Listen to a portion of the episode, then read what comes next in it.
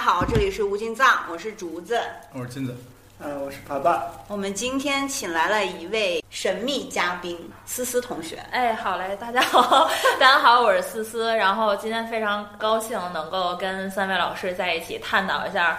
人类本源的问题啊，就是从那个生命意义探讨到佛学文化，再再到我们的正念心理学。嗯，主要是去日本啊主要主要是聊一聊日日本之行，请教一些攻略。啊对嗯对对。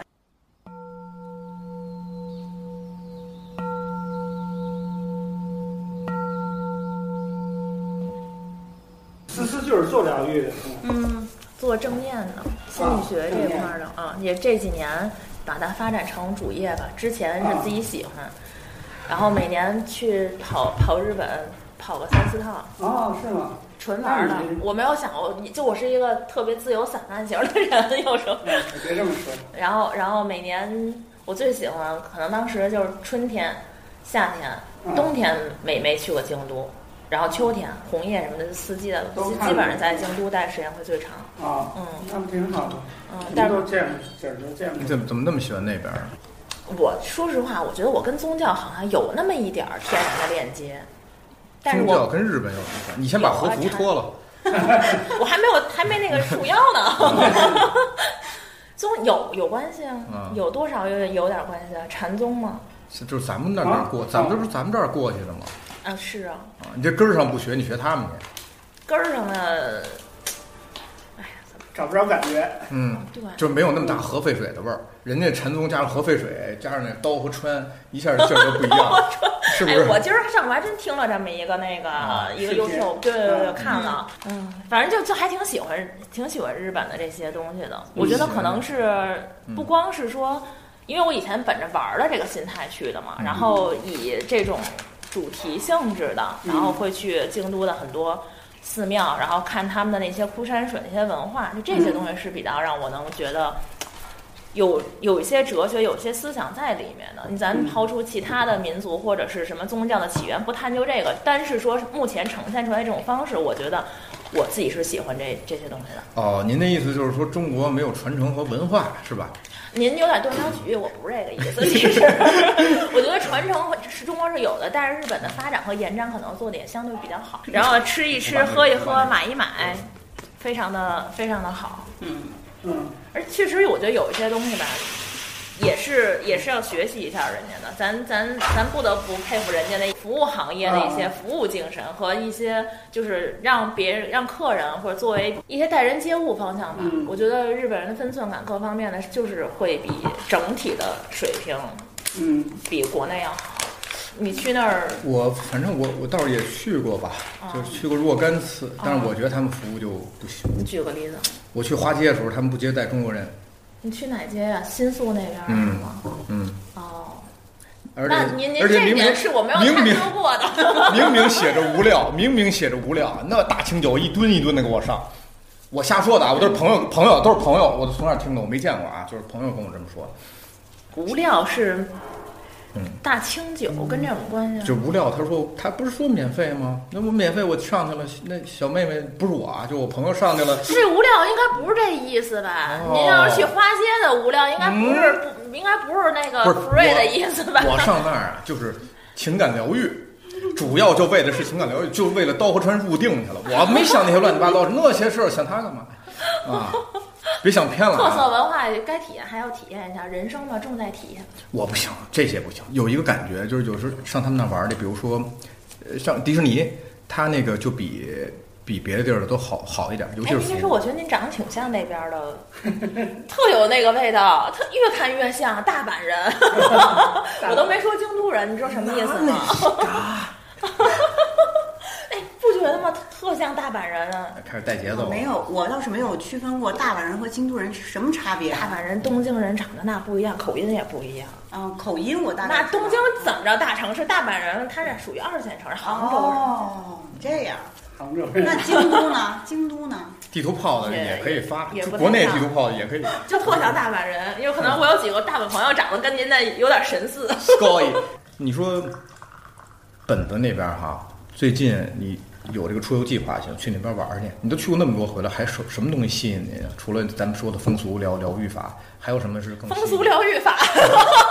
这个我还没有体验过，这不就是这次就为这个吗？我不风俗。啊 因为好多东西，日本它是一个我我自己觉得它是一个你需要静下来去，不是走马观花的去。以前我可能是上班儿啊、嗯然后请个年假，嗯五天六天就了不地了，就走了。但是你要这五六天，你要抓紧时间赶行程一样，今儿去这儿，明儿啊，给自己安排的倍儿满。那这次我觉得可能状态，你随着你去到一个地儿，它的也会发展。然后我呢，这几年我也会发展，我的一些变化也会有，包括三年之后，其实三年没出过国嘛，这很明显的，大家心理上都会有一些变化。所以这次出去呢，我我并不是本着去逛景点儿的这么一个风俗疗愈，那是那是另外一个，其实更多还是自我疗愈。 对，就比别吃亏对是吗？啊嗯没什啊，么。那那不会的，嗯，那都是看谁吃亏了，那就。 然后正好听那个老师也去过高野山，啊，嗯其实我我真的没有做过什么攻略，到现在我也是今年本着跟老师学习学习，看有什么攻略能传授一下，而且我能快速让我， 然后有有一本攻略书拿着去看一看的。嗯，我就自己的自己听那个大阪那朋友跟我说，我说我想去日本看看哪儿有什么类似于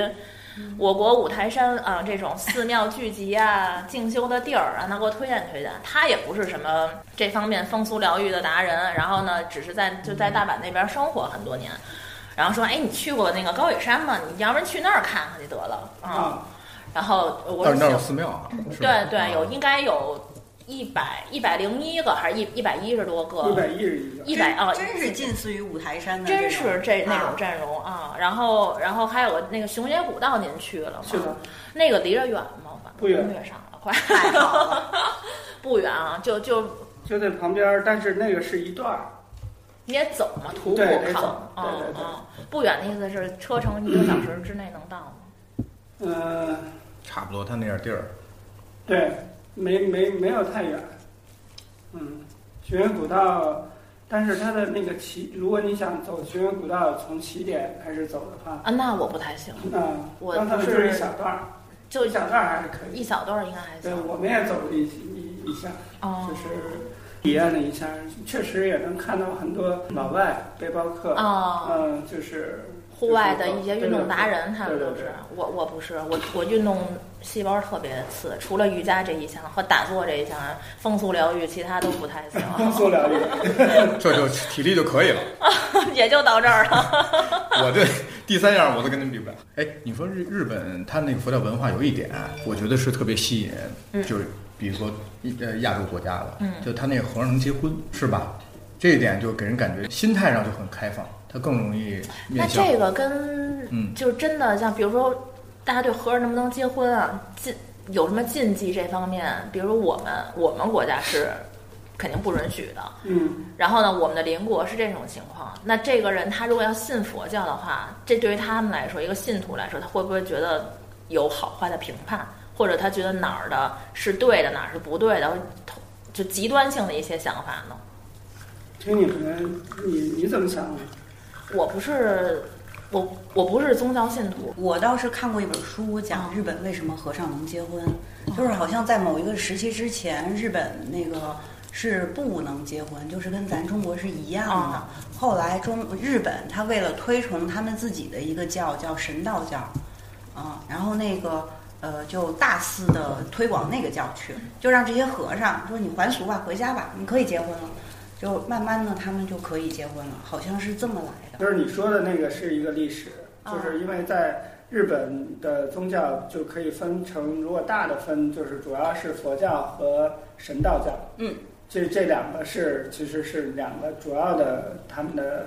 神道教就是其实是一个本土的宗教，嗯，有点儿就是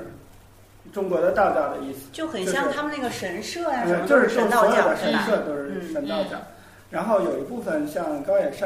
就是空海法师把一些，嗯，就是比如春日大社呀，嗯嗯嗯，就是那种京都的有一些神社，其实都是佛教化了。嗯哦，就这是样，嗯，但是就是在某个时期，就是神道教和佛教就会有一些模糊的，就是互相之间嗯，因为这个信仰的问题，他们认为这都是出家人，嗯都是这样的，清净我们自己的念头啊，嗯然后是一个很清净的地方，然后也是一个敬畏神灵的一个地方，所以就有很多的模糊的东西。后来这个对出家僧人也是跟日本的整个的呃经济啊，包括他们的文化发展，到后来也觉得这个他们靠着这个以前大部分都是大的斋主供养嗯寺院，但后来也是就非常自然的过渡到私有化，嗯就是有一些财团或者是他们本身，你像德川家康啊，他们家族就有很多的这个土地啊，然后他们也有很多的这种资产，然后他们去供养一些寺院，然后这寺院就其实是算他们的财产，私人财产，嗯，对，私人财产。然后呢，佛教单独单另出来，就是他们管理僧人，嗯嗯，就是等于有点像聘任制一样，嗯就是这个寺院是 这个寺院属于我，嗯不属于方丈，嗯不属于这个。但是方丈这些僧人，我们可以请来，然后在这个寺院里，或者原来在这个寺院里的僧人，属于这种聘任制，嗯就是在这儿去可以继续啊、做你们的修行啊什么的，我们可以供养。嗯，然后有的有的寺院就是在没有这个归属的时候，嗯，就是有一些历史传承下来的寺院，他们就得自己想办法了。比如说，嗯，他们卖一些周 边啊，就是或者是自己找一些这样的大大财大财团大斋主，所以这嗯对个他们这个供养音乐家就是这么来的吧？他也是要他传也是他倒没没有他是要特传播一些什么？对，他是想借助，因为他原来呃也是就是做一些这种嗯文化，他喜欢音乐，嗯，然后原来可能是不是做过乐队，好像是，嗯，嗯然后后来他希望自己成为这个僧人的这个身份，嗯也还能继续做自己喜欢的事儿，嗯嗯，这也是一种就是嗯。佛教里有一个叫什么中，就是生活佛教，就是嗯说，呃，佛教不脱离生活，我就是们叫生活禅，啊，对对对嗯，就是这样的意思吧，就是，呃，不是有违于人性，不是有违于我们生活的这个这个本来的样子，所以他就是说这样的方式也是一种弘扬佛教里的一些东西，通过青年人喜闻乐见的这种嗯音乐也好啊，或者是各种生活方式啊，他也希望做一些事情，所以才会有这种啊，就是咱们看起来就是好像特别出格的这种这种事儿。 嗯嗯，要按那个八关斋戒来说，这都属于歌舞啊。啊，就是可可是，对但对是对，对，但是他他守的是什么戒呢？他守的是比丘嗯，不戒知吗？道，我不知道他是不是有受戒，但是我我深度怀疑这些嗯可以出家啊、可以嗯娶妻生子，然后只不过当成一个僧人变成了一个职业的这种方式，他嗯们身上应该没有。就是比丘的戒律，哦如果按是比丘来说，这些都是不允许的。包括西藏有好多人说，这个出家人喇嘛嗯怎么还能娶妻生子？嗯其实他们错误的理解了这个事儿，就有的人这个传承是一个是在家人，一个嗯是出家人，出家人是绝对不可以的，但是在家人，嗯呃，是娶妻生子都可以。嗯所以西藏有一种人叫瑜伽士，嗯瑜伽士就是可以娶妻生子的，有点像居士，但是他们是密乘的修行人嗯啊、所以是有区别的。当然，还有一些出家人，他们后来还俗了，嗯，他们是可以娶妻生子的。那他们就不能以出家人的身份对，对你像呃台湾阿雅的嗯老公，嗯他原来是出家人，呃，他现在可能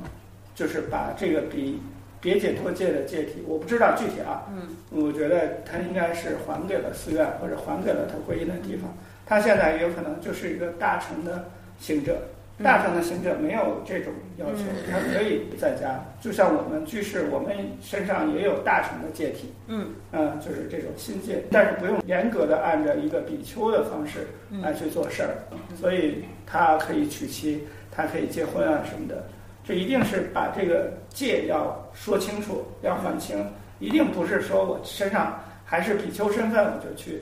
这是不可，这个是佛教体系三宝的所依，就是规定了这个法，啊、这个戒律是不准许不准许这样的，不管是西藏的，还是国外的，还是日本的，还是中国汉地的，都是一样。这个该是你是什么戒律，你就按照你的戒律应该有的方式去做就行了。嗯，思思每天都是，我还有空爸爸什么赛，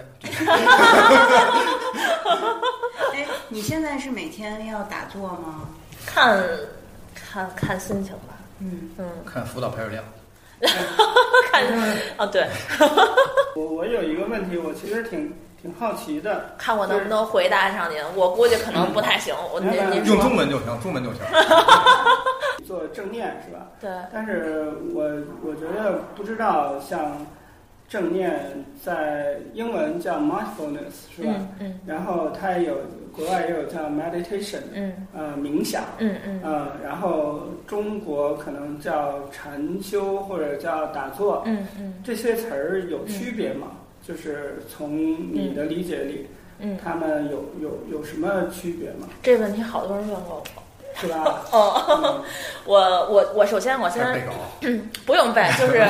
我刚开始就接触这个的时候，我也会迷惑，因为形式上可能都一样，都这样，啊所以给别人看，哎，你你就是有人说啊，你在禅修，你在打坐，你在冥想嗯或什么什么，嗯但实际上你脑子里大脑子想的东西是不一样的啊啊，就是我的内在和我的外在其实是不一样的东西。比如说以正念举例，嗯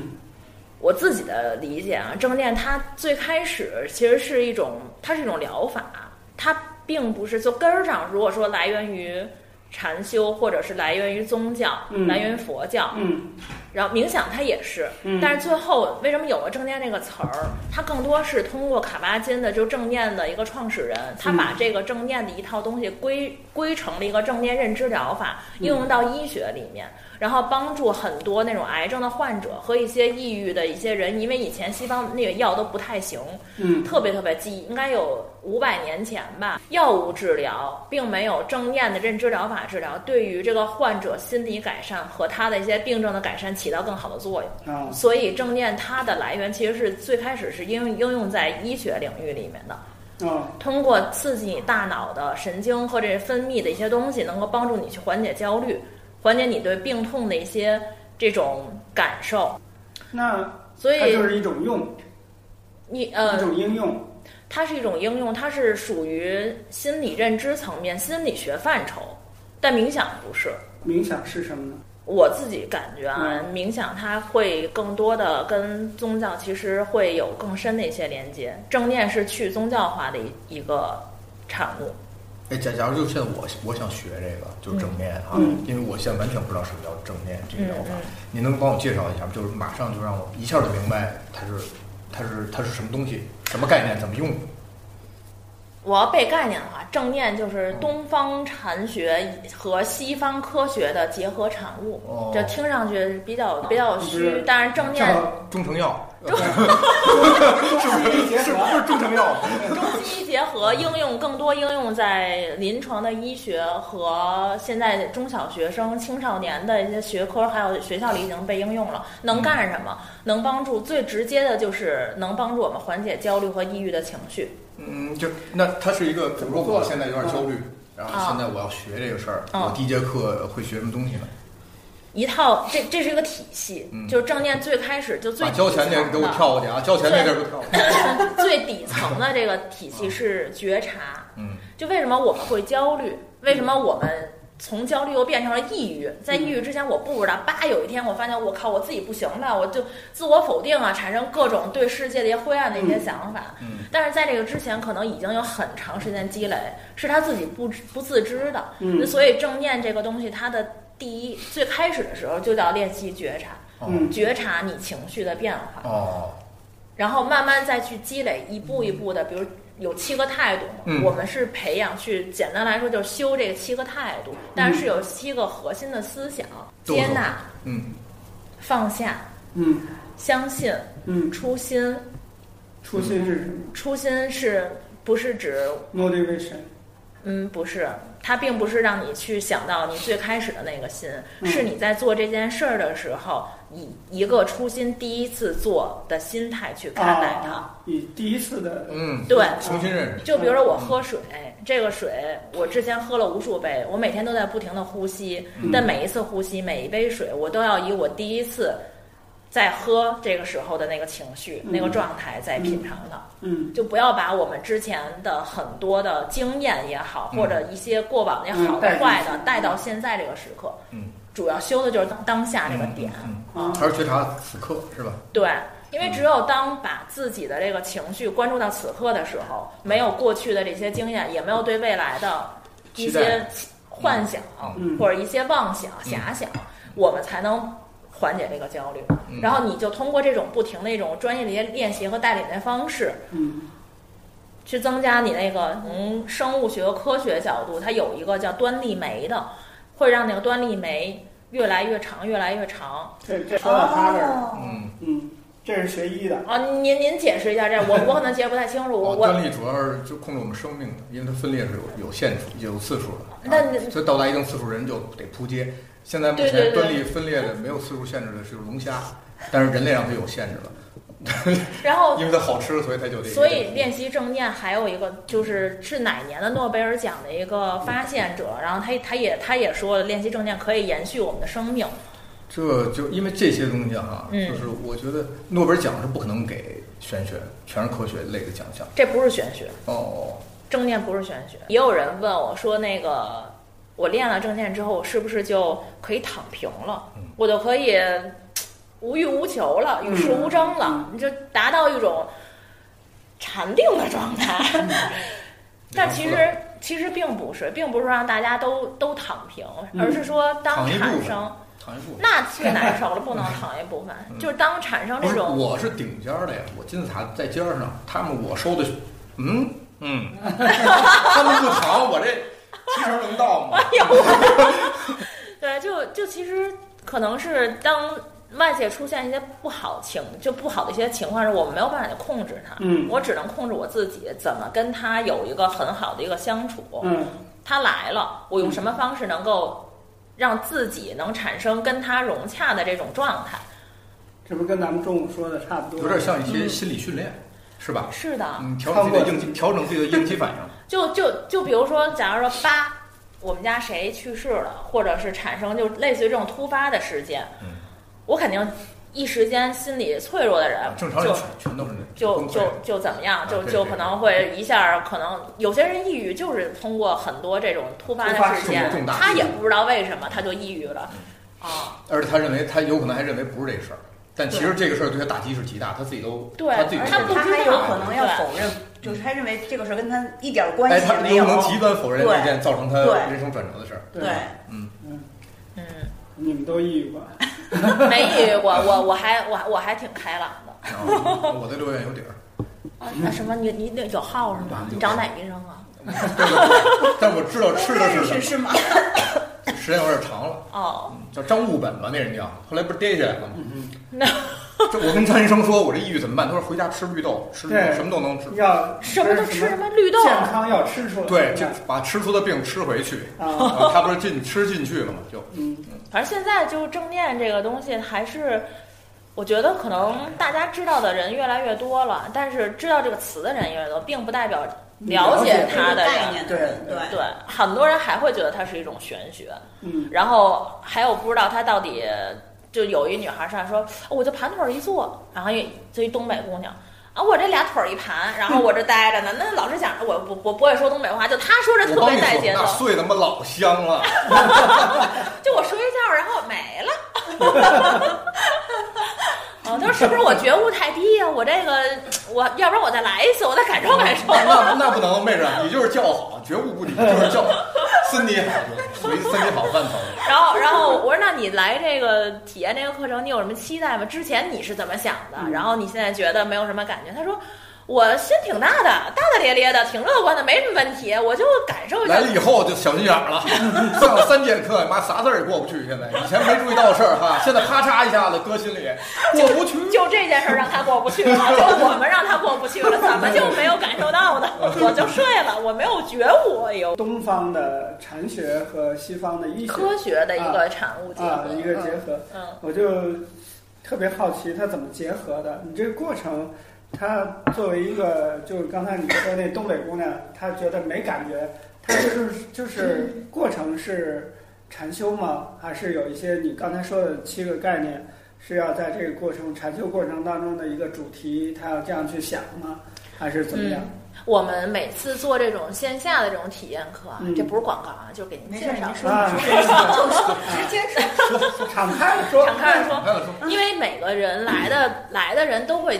百分之八十都是第一次，嗯之前没有对体验过，然后然后可能之前大家也听说过线上网上好多音频呐，一堆这些哪玩意儿的都是音频网站自己做的，也没有现场跟练过。老师会以最开始的就是觉察呼吸，嗯他就觉得我这跟这儿一呼一吸的，然后一盘腿儿没有感觉。然后也有人说那个啊，我觉着呼吸我，我发现哎，我腰疼，哎，我哪儿疼，这儿疼嗯那儿疼，坐不住，盘腿儿腿儿麻了。啊，啊，他这这这，大家不知道这件事儿在干什么。嗯其实最开始的时候，这个初级的这一个小时的这个课，我们就两个练习，一个是觉察呼吸，第二个可能就是身体扫描。身体扫描意思就是让老老师跟着老师的带领，嗯，从头到到脚每一个部位，让你的注意力转移到当下嗯你的部位上的一些变化，就让你感觉啊，我这儿疼了那儿疼了，平时我不知道，嗯我就跟那儿哒哒弄，就是在在那儿干活，然后发现时间长了我腰椎劳损了。嗯嗯所以他他训练的是一个我们把注意力觉察到当下的某一个时间点嗯和某一个部位上的这个练的觉察力和专注力。他所说的没有感觉是嗯，可能他期待的是一个，我也不知道他期待的是神什奇么，一个什么神奇的飘起对神迹，可能是啊身体太好了，没觉得都疼了。而且其实就 这看着个光了，最开始的这一块儿的东西需要很长时间的修炼，嗯并不是一次课两次课就能怎么样啊的。一般需要多少节课？嗯，标准化是八周，啊，八八周周课，每中周间天天上。嗯，每每周一次，啊，一次仨小时，等于嗯一次仨小时等于八周的话，就俩月嘛。俩月嗯啊，俩月的课，俩月课之后，其实是有一个这个为什么说八周课，它叫 MBCT，就是是在牛津的正念经中心里面他们的一套系统性的课啊，程。明白？哦，有有高阶课吗？在进阶课吗？有一阶、二阶、三阶、四阶，四年级就是高年级，咱们国家有这没有样的机构吗？啊有有，咱们国家也有，就是颁发发证证件书的这种，哦，就是正念的证书是吧？哦，不是心理学证书，对证件老师对，啊，什么机构啊？北大啊，在北大大，认知学院，他们有专门的一套那它个，也是从国外引进的嘛？它是结合了国外的这套东西，然后结合自己的一个，就中国有个证件第一人叫刘兴华，刘兴华刘老师就是北大认知学院之前的好像嗯是副院长是的还是啥，然后他结合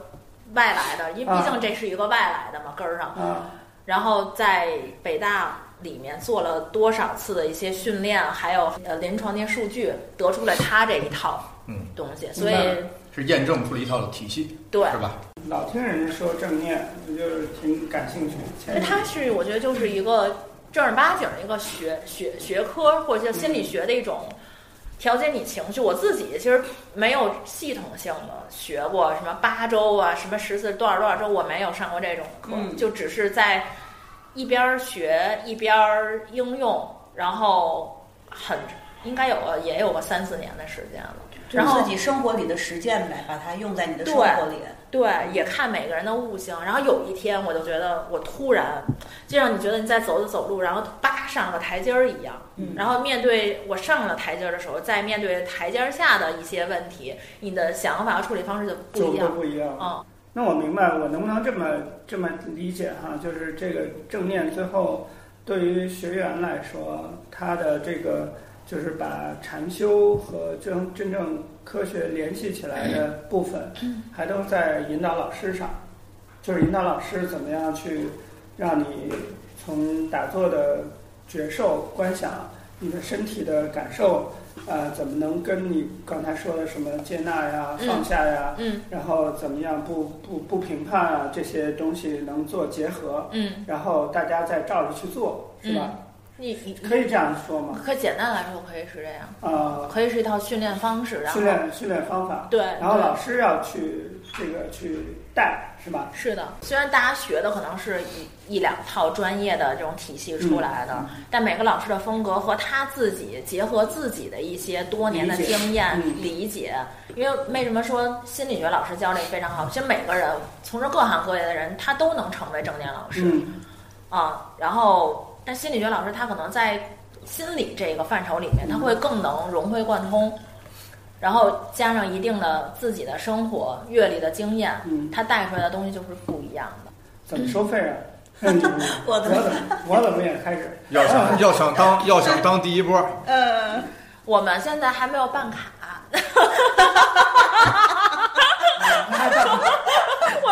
可还 行。现在我只能跟您说，八周的课，这个课是全世界都统一的啊啊，这个八周的课是三千九百九十八，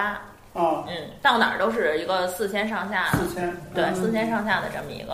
，OK。但这种课就是，嗯，不是那么的容易让大众接受，嗯，嗯，大众的时间，大众的很多的，就说现实点儿，大家的钱或者嗯一下让你交个四千块钱，让你什么都不知道的，让你这这给你给给你摁这儿，嗯你是是，挺挺那所以个。都这跟个那东北姑娘似的。对，所以说体验课非常重要，就看你嗯是体验课怎么能让他感觉到，对让他对确实觉得想要想深想入在来，对。嗯嗯，我们后面的课可能也不是三九九八这种的，还得这种会东西也还是一次次来是吗？会有次卡，嗯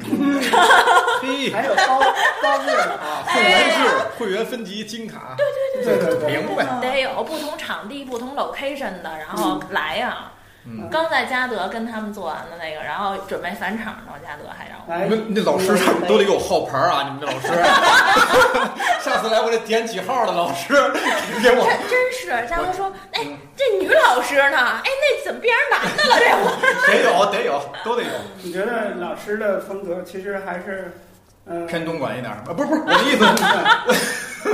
通俗一点儿是 是风吗？俗风俗。对对对老师，老师是需要，其实挺难的，在这要块有儿。要有个性风格的。嗯他既是专业的这种受训老师，又得接地气，还得了解正常的当然人的当然需求。其实我我刚才嗯聊前面那个话，我就知道这个，嗯，就是这么一个产业或者啊哈这么一个一个一个新兴行业吧，一个行业吧。嗯其实这个关关键非常核心的关键就是老师，对，看人。嗯，这个老师如果能能力强，呃，对，他就能能你们就源源不断有。对就会有就有有学生有很多的学生。不是，啊，哦老师他不是跟老师走的吗？不他是哎跟这个体系走的 吗？咋回事？没没没没完全懂。我曾经也是这么想啊的，就是至少一年前，老师是可能占到成功率百分之七十八十的。嗯，嗯，然后后来在摸索老师和打磨课程这件事儿上，后来我就发现，包括用户市场反馈，因为这个东西对于大家来说啊，就就首先证件这个事儿，在我国的发展就不是很不是很长。第一批符合我们所看得上的这批师资，它就人数就不多，也就一两百个。嗯啊，当然还有那些奇奇怪怪、各种旁门左道的那些都不在讨论范围之内。这一两百个专业的老师，他们都是来自于学校，让他们怎么变得个性化这件事儿非常难。大家基本是一个模子出来的，所以这件事儿目前来说的这个阶段，可能我们的这一套运营体系是大家能在这儿续费产生复购或变现的一个核心。因为师资都我们找的师资都差不多，全是这就是套差体不系多。了解。嗯老老师的薪资待遇怎么样？我问问。您我要看想您要想成为的话，也得塔尖 儿了。我我指定塔尖儿。我对对对，领跟头羊不是，我先问问薪资，先问问薪资啊，对，不是这个这个，老师一会儿说一会儿一会儿说一下，老师的发心是分享欲会比较那什么，而且这件事白嫖呗，那老那不了，可能，那不可能，我也不是那种人，那我发心也有问题哎 了。就是就白嫖这种事儿，就就要想做大做久，我觉得就不太可能嗯从一开始就会嗯以这种方式去合嗯作。嗯嗯啊，嗯，肯定是有的，但是大家去探索一个新的新鲜事物的时候，也不会以完全商业驱动的这个方向去做。嗯，你错过了一个好的老师，我这我嗯这不今天刚遇见吗？我在不停的收老师也是，对，但是因为老师每个老师有不同侧重，对包括因为他这个自己的发展的哎职业方向也跟我们的匹匹配度也是一个很关键没的错对没错，啊。刚离刚聊入正题是吗？咱们嗯，对，热场热场，热了场解了解，就是第一次见思思，然后不知道这个这个正念怎么怎么疗愈的，嗯，然后了解了解，所以你你你也是自己想有个疗愈之旅是吗？对去去日本，我也得学习先学习也得学习学习，学习一下人家服务的都怎么服务好的。啊，主要是以这个角度探是吧嗯探索一下也是，然后看看，其实你要去考察什么地儿吗？啊、要去考刚才不是说专了门的吗考察什么地儿吗？我先我先我我的行程是在高野嗯山待四天，然后我订了三晚的那个宿坊，嗯在同挺同贵一的个吧地？方吗？嗯哪个？你的宿坊是在同一个地方吗？就就一个从山寺来一个寺，哪对，个寺院？成福寺成福院儿城福院。啊。嗯，我知道。我本来想订那叫什么惠恩寺，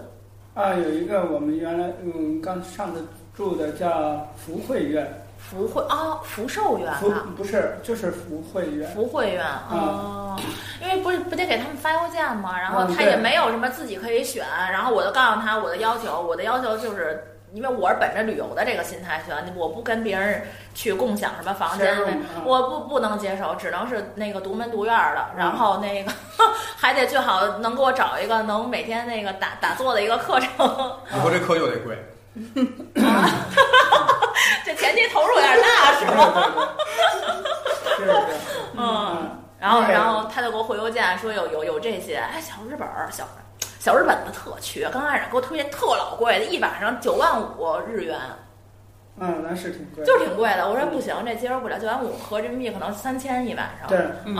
我说这不行，太贵了。然后人觉得你不差钱儿，就这要求有点不差钱儿，嗯，就是因为他们那边宿房非常的非常的紧紧张，就是都是大家那个拼拼拼屋对对是对吗对？你们当时去给拼屋是我吗？们我倒没拼屋，就是那个两个女孩儿，我们上次一共三个人，嗯呃，两个女孩住一屋，嗯然后我自己住了一个屋，呃，但是呢，宿房本身它就， 它就是怎么说呀，就是很多的游客，而且翻翻台率很高，就是他也哦不希望你在那儿霸着这个地儿，最多定三晚。对对对嗯不能不能多了你这还。可是这住一个月，你是不差钱儿，这好多人住不进来，这要疯了，嗯。那他别收钱啊！如果他要是想，他是想让更多人体验啊，刚才不是思思还说那个日本，日本那个服务好了，嗯，呃，确实得说说他们好多的对服务的理解还是挺不一样的，是啊就是跟咱们不太一样，也说不上好或者不好。嗯嗯、就比如说他有一个，他对这个预定的这个事儿，嗯嗯，他非常看重，就是要让他觉得、 嗯、我有这个能力承接你，嗯嗯，不在乎你给我多少钱。嗯中国人好多就觉得，就这种临时改变计划的这种对事儿特别多，对他们是无论如何接受不了这种的。对，我们的课也这样，不接受，只要定了交了钱了，不接受你退，退就是作废，我没有退款一说，嗯 嘿，爱来不来，只进不出我就这态度。嗯，所以大家每次你们主持人是貔貅吗？我哎呀哦你，们供 的，我就是你你得有点儿，你这件事儿本身就是一个你。想来不是说你随便订个餐馆嗯对儿对或者什对么订个下午茶，你过来玩儿一趟，没有这心态。对他们一个是需要很久预定，然后他们会跟你谈好，然后如果就是因为有一些中国的团，就是就这种临时性的，然他后还接团呢，他那地儿嗯，不是，就是我我说起哦来就是这个服务啊，啊，就比如说他去到一个就是穷乡僻壤，尤其那种接待能力很很低，虽然嗯你去查那个查他的口碑啊都嗯很好，嗯然后酒店也很贵，嗯然后你比如说你去了十个人，他们那个酒店一共二十间房，嗯你就说我这这个这十间房我都包了，他们说对不起，我们不接待，你这十间房都包给你，我没法做生意了。嗯哦，你能不能分散一下？你比如说你这在我儿这来儿做，仨，那儿对来对嗯对，几个你你啊，去别的家你去那什么，就包括吃饭也是一样。咱们这好像逮着一个饭店啊，说今天我们包场，就是小酒馆儿那种，我们就都嗯不行，我们没有那么多这个人给你服务，嗯我们备餐我们都备不过来。嗯嗯你要想定我们这儿，提前半个月跟我把这个事儿定了，我能早早的把你们吃的都嗯定好，肯定当时给你服务的特别好。嗯，他不凑合，是是是，就是这是一个我觉得给我印象挺深的，就是有的时候你会觉得他那种死板的到让你觉得特别不近人情。呃，为了挣钱，挣你这十个人的钱，可能给你传传什么这菜那菜，它体验感可能就差了，可能而且本身。如果说我接待不了，我要打脸充胖子去接待的话，那肯定这里面会有一些多多少少的一些问题。就是假如说我有这实力呢，你来了十个人，我为什么不租给你？那可以啊，那日这本日日本那帮是有这个房间，但是他你这十个人是你住和别人住有什么不一样吗？你腿多，你你背后得用三套，不都不一模一样吗？这些服务是一他样不的。没他不没预定吗？这不临临时来吗？呃，有空房，他只是守着自己那所谓的服务精神，就是傻逼。哦哟、